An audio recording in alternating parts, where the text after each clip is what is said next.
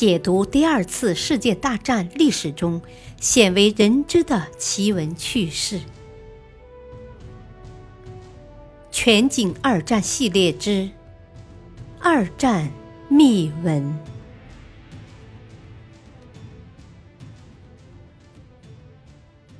第五章：珍珠港的阴谋。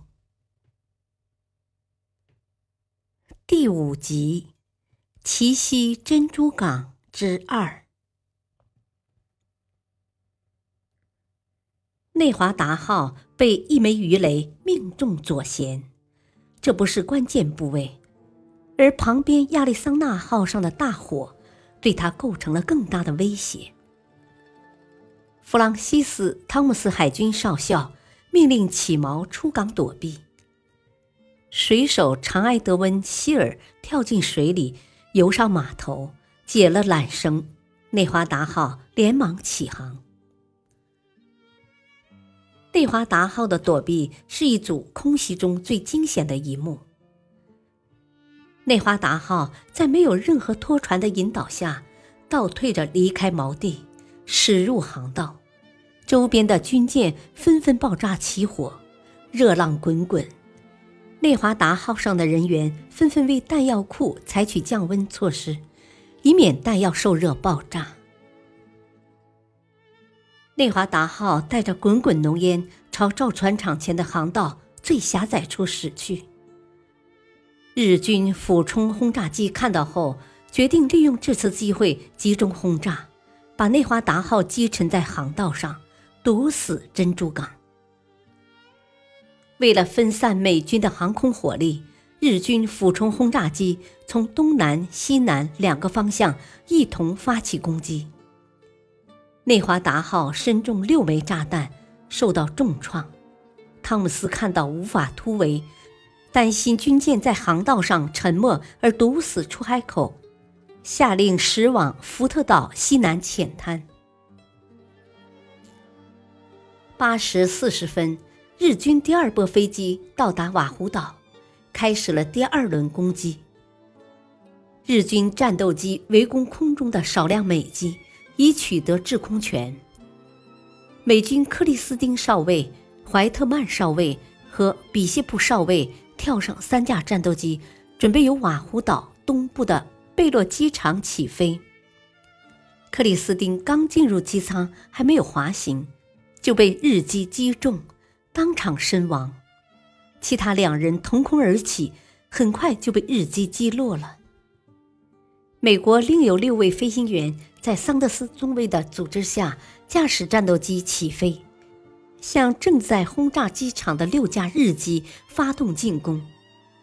日机看到美机迎战，立即逃跑，美机趁机追击。桑德斯向一架日机开火。日机冒着浓烟坠落大海。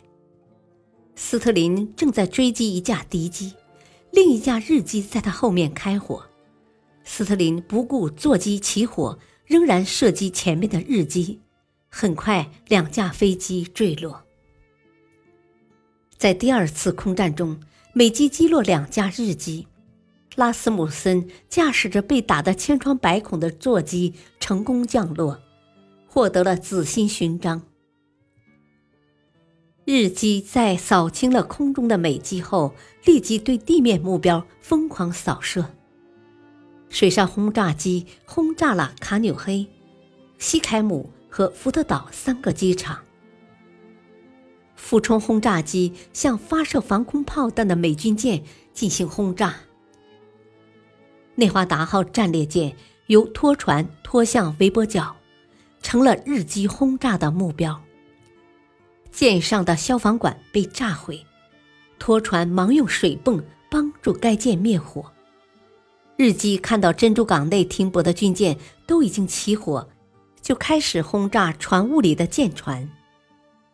宾夕法尼亚号战列舰在船坞中大修，没有被第一波的鱼雷机看到，因此逃过这一劫。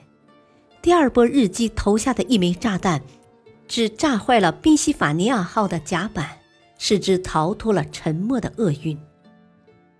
消耗驱逐舰的舰首被炸飞，熊熊大火随着泄漏的燃油到处蔓延，在船坞中的两艘军舰被大火引爆，在北部湾中停泊的辅助舰只被第二攻击波的日机炸毁多艘。珍珠港海战，日军以损失飞机二十九架、潜艇一艘和五艘袖珍潜艇的代价。使美国太平洋舰队所有的主力战列舰无一幸免地遭受打击，其中三艘被击沉，一艘倾覆，其他四艘受到重创。除了战列舰以外，美国还有十艘其他战舰被击沉。美军有三百四十七架飞机被击毁，官兵伤亡达四千多人。日本七夕珍珠港，不仅宣告美国推行多年的绥靖政策彻底失败，而且标志着世界反法西斯战争进入了一个新的阶段。十万火急的特级电报从美太平洋舰队司令部发往华盛顿。珍珠港遭到空袭，不是演习。日军袭击珍珠港。使美太平洋舰队在一段时期内难以进入南太平洋，从而在太平洋上掌握了制海制空权，为日军进攻菲律宾、马来西亚和河属东印度创造了条件。日本袭击珍珠港，对国际关系产生了深远的影响。偷袭行动的第二天，美英对日宣战。第二次世界大战成为真正意义上的世界性的大战。一九四一年十二月七日，在美国人心中是一个奇耻大辱的日子。在密码史上，破译人员提供情报，而高官却视而不见。珍珠港事件是第一个例子，引起了美国的极大震动。此后，建立高效的情报机构成为美国人的共识。美国政府在两年后对日本进行了报复，让日本人尝到了情报战的厉害。一九四五年至一九四六年，美国参众两院对珍珠港事件进行调查，在许多问题上有不同的意见。